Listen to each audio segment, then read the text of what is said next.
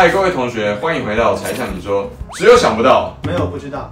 嗨，今天坐我旁边这位是谁呢？不要以为中国没有 YouTuber 哦，就算有防火墙，还是有 YouTuber。我邀请了很久，我们终于见到面了，Simon。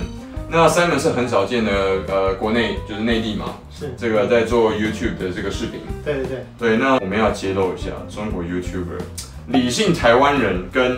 中国人的对话，Simon，你有看过很多台湾的这些视频吗？尤其是 YouTube 上面。对对对，是。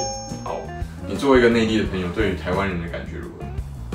后来逐渐有一些了解，是看台湾的一些卡通台，因为 因为台台湾的卡通是非常前进的，非常前进。那个时候台湾的卡通台主其实也主要是放一些那个日本的一些对对对卡通嘛，然后但是穿插着会有一些台湾的那个广告。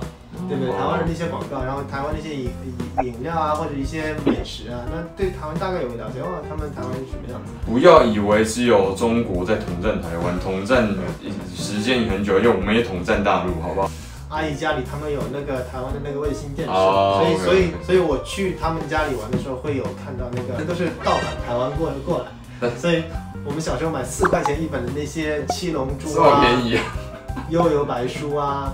这些嘛，名侦探柯南啊，这些都都有啊。请勿在家模仿啊！这个我们要尊重 IP。去了台湾之后，我正好因为这次机缘巧合认识了我现在的太太，嗯，也叫太太嘛，对不对？对啊？对，也可以叫爱人了，但是 没有不能叫爱人，就很怪。那是我第一次去台湾嘛，我就觉得台湾的印象非常好，因为台湾毕竟开放的比较早，然后呃人与人之间的这些交流啊，有可能。更有礼貌一些，因为因为大陆有可能毕竟他们开发的改革开放比较晚，又经历了这些文革这些事件，所以我们人与人之间的交流有可能还没有到台湾这种这么亲切的一个程度。了解，对，所以你认同这个韩寒说的台湾最美的风景是人啊？这是韩韩寒说的，啊是韩寒啊，韩寒也是我，那可以这么认为。你是针对这些台独的分子啊，或者说比较偏绿的台湾的朋友。那你听到这些言论之后，你自己的感觉怎么样？呃，首先第一点，我还是相对来说，因为我也跟我太太聊过，然后在、嗯、呃台湾这边，我也看了很多 YouTube 的一些观点。我首先是比较尊重他们的一个看法，就是他们有一个自己希望成立一个国家或者甚至一个独立的地区的这样子一个看法。但是呃，对于一个大陆人来说，从小开始教育就是啊呃。台湾是中国不可分割的一部分嘛？其实我觉得我也可以理解大多数大陆人的这些感觉，包括我自己，其实还是有一种大一统的这种想法存在。因为我觉得世界或者说甚至华人媒体都是华人呃华人圈应该是一个大家统一结合，这样子有可能才会更为团结嘛，抱团团结嘛，团结。因为本来世界就是已经是呃怎么样，竞争已经很激烈了。那你如果大家没有一个团结的心的话，其实很难在无论是经济啊，或者是政治上面发展。那我觉得馆长是，首先确实是一个有很有个性的一个人，他肯定是，呃，有个很有个性的人。呃，馆长的一些言论呢，我觉得有些问题很复杂，就是说不是只言片语就能聊得完的。我觉得确实是很复杂，就是说还是要多沟通、多交流才行啊。很多事情不是想象中的那么简单，就是说。最重要的还是要理性的去交流，而不是说是去骂脏话，或者是说是去制造仇恨。我觉得这个样子是不太可行。就是大家更多的应该是说冷静下来，理性的表达双方的看法，多增加交流。这样子的话，我觉得是最优的一个选择。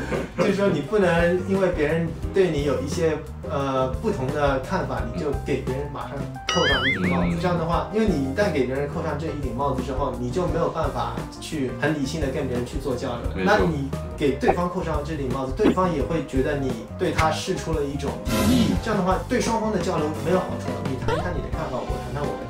这也是我为什么会出来做 YouTuber 的一个。主要的一个原因嘛，就是我想说，其实大家都是热爱自己生活的一片土地，但是有可能我们互相会有一一种不同的看法。只是很多时候双方的不谅解跟敌视，其实只来源在于说无法从对方的角度去看同一件事情。另外一个事情就是双方刚刚下面讲的互相扣帽子，其实这个在台湾已经看到太多了。其实内地的各种论坛里面其实也很多。对对对，你看这个都会有。台湾才两千三百万人，就已经这么多扣帽子，你有没有想象十四亿的人口有多少网民？九亿网民吗？在各种论坛里面的这种泼狗血啊、恶斗啊，那会严重多少？很多内地的朋友，像 Simon 都有跟我讲到，小小的一个问题，在中国乘以十四亿人口，就会变世界级的问题。这个各位请注意，我们在无论在任何地方，无论中国内地或者台湾或者香港，你在看任何问题的时候，都请用理性跟中立的角度去看跟分析，尤其是听听你以为你敌人的那一个人那一方，实际上从他角度来看看，说不定他就已经不是你的敌人。上海的生活压力，我个人觉得还是比较大的，和我其他你本地人都觉得比较大。对对对，是是比较大。多大？呃，多大的话，之前我其实在我 YouTube 上面有做一个节目，就是我去调查一下上海的一个房价的问题嘛。呃，上海房价现在是呃大概中位数，每一套房子的价格大概在四百万人民币左右。然后请乘以，现在不是四点五哦，是四点七哦。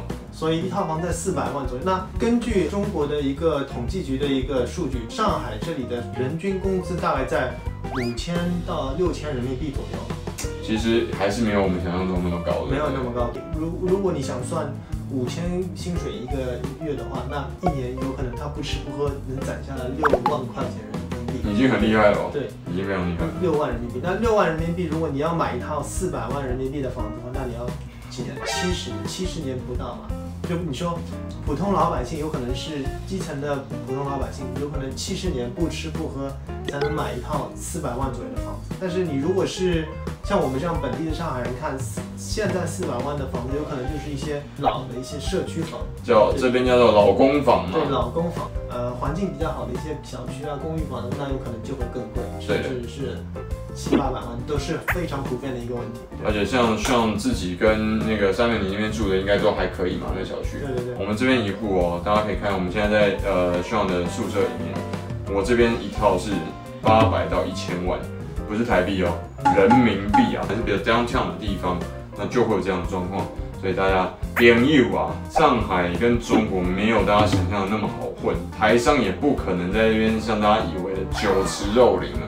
小三小四一路养到小五，男生台上没有这么爽，在这边，在这边很多人能够继续生存下去，都是非常拼老命的，在同租在打拼的。然后我觉得台北的物价甚至可以说已经没有上海来的高了，可能有可能这么觉得，是不是？是有可能，有些地方像饮呃，像我自己常常用饿了么，在台湾就是 Uber Eat 嘛，跟那个 Foodpanda，其实有一些地方它你叫外卖的时候的价钱已经跟。我们去台北的某呃台北市的某一些百货公司的地下街美食街吃饭是一样贵的，只是叫个外卖哦，但是价钱竟然是一样。昨天我还喝了一杯星巴克，上海的价格大概在三十八块左右人民币，超贵。这个比台北已经贵了，比台北已经贵了，已经最低也是差不了多少，就是一样。房价可能要看地点。那刚刚 Simon 讲的那个房价其实是把。那个郊区上海的房价跟 downtown 的平均，因为上海非常大，上海如果算三环以外，其实还有非常多，包括松江啊、闵行啊，现在甚至青浦已经都算在上海。南汇吗？对，那边已经都算上海境内了。所以说，上海其实非常大的一个概念，有可能台北只能算在。二环，甚至台北你到可能金山那边都是最多就算三环吧，或者你再勉强再算到四环，那五环那个在台湾已经没有这个概念。对，是。对，今天的节目呢是一个接下来我们系列中国相关议题影片的影子，希望你喜欢我们今天的影片。如果你针对中国内地的议题有什么想要更深入了解的领域，也欢迎在柴 Sean 你说跟 Simon 的 YouTube 频道的留言板留言。欢迎大家把你自己的想法分享给我们，也不要忘记给柴 Sean 你说跟 Simon 徐的频道多多按赞跟点阅，按下小铃铛。我们后面很多精彩影片会提醒，告诉你更多中国内地不为人知的资讯跟秘辛。柴 Sean 你说，我们下次影片见，拜拜，拜拜。